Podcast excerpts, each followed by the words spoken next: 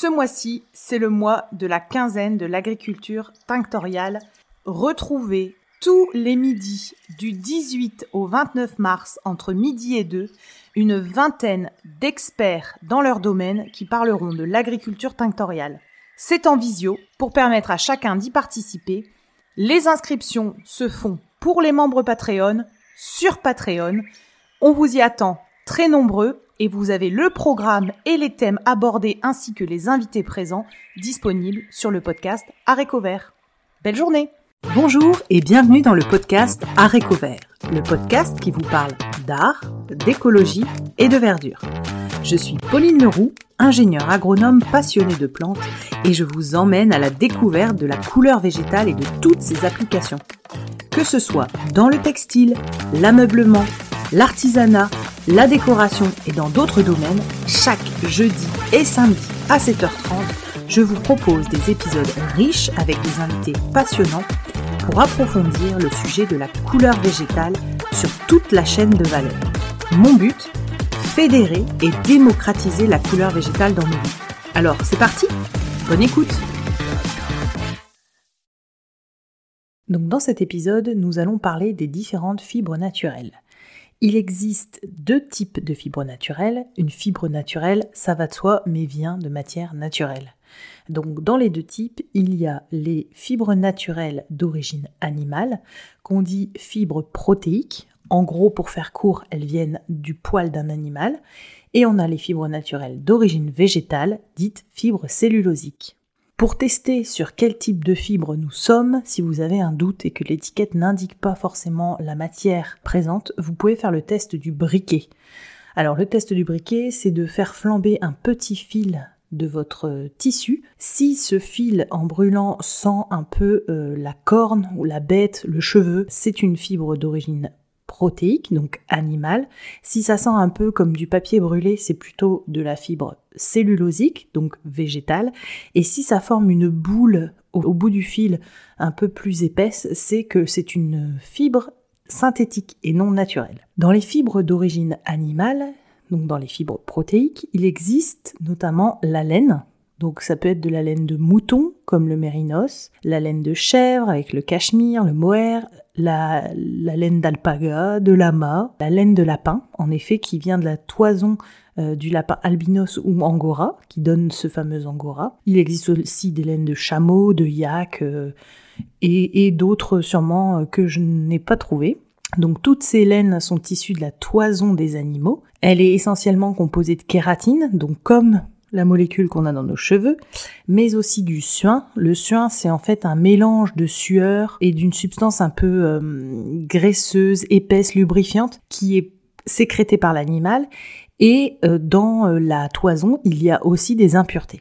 Il faut savoir que la production de laine ne représente que 2% de la production mondiale de fibres naturelles. La laine est une fibre qui a de nombreuses vertus, comme la résistance, euh, l'élasticité, elle est flexible, légère, c'est un très bon régulateur thermique, elle possède aussi une résistance aux taches avec cette fameuse euh, pellicule euh, cireuse qu'elle possède.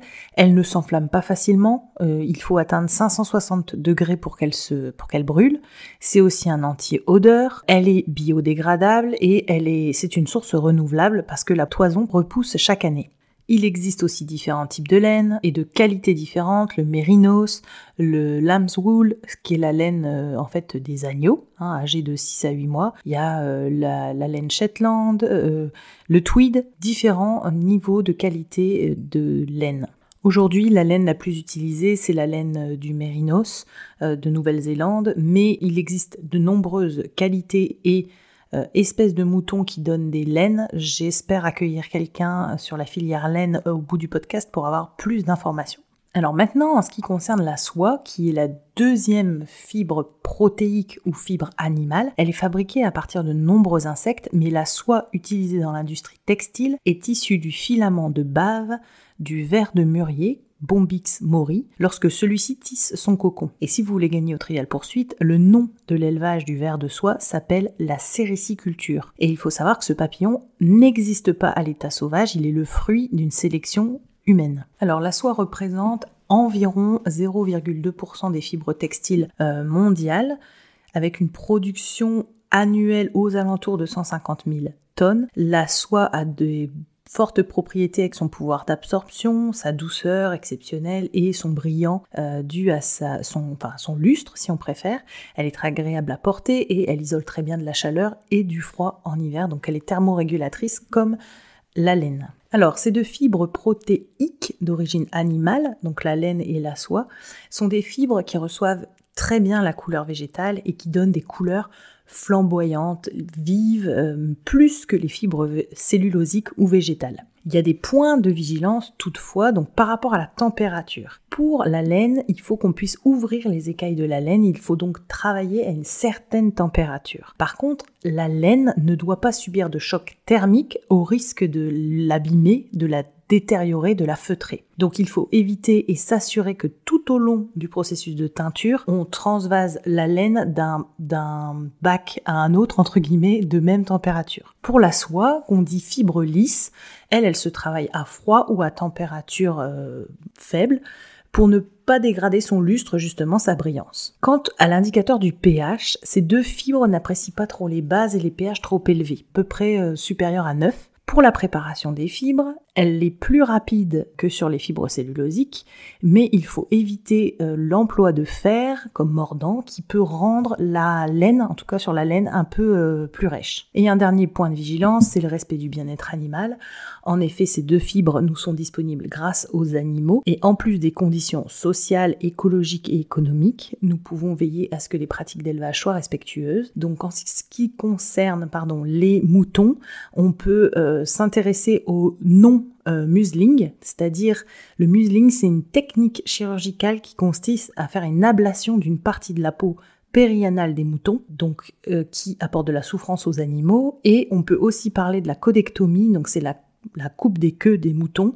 Euh, ça se pratique de moins en moins, mais euh, c'est encore un sujet sur lequel il faut veiller. Et enfin, pour les vers à soie, il existe des soies qu'on appelle soies non violentes, c'est-à-dire qu'en fait on n'ébouillante pas les animaux vivants qui sont à l'intérieur des cocons. C'est deux critères donc euh, à veiller en fonction de votre projet de teinture et de vos sensibilités personnelles sur le sujet. On se retrouvera la prochaine fois pour parler des fibres cellulosiques ou végétales. Je vous invite à aller consulter les autres épisodes Zoom ou les épisodes avec les invités et aller sur la page Instagram Arécovert, A-R-T-E-C-O-V-E-R-T, e pour y retrouver et deviner les futurs invités du podcast, mais notamment retrouver des sources écrites de tout ce que nous abordons dans les épisodes Zoom. Belle journée à tous!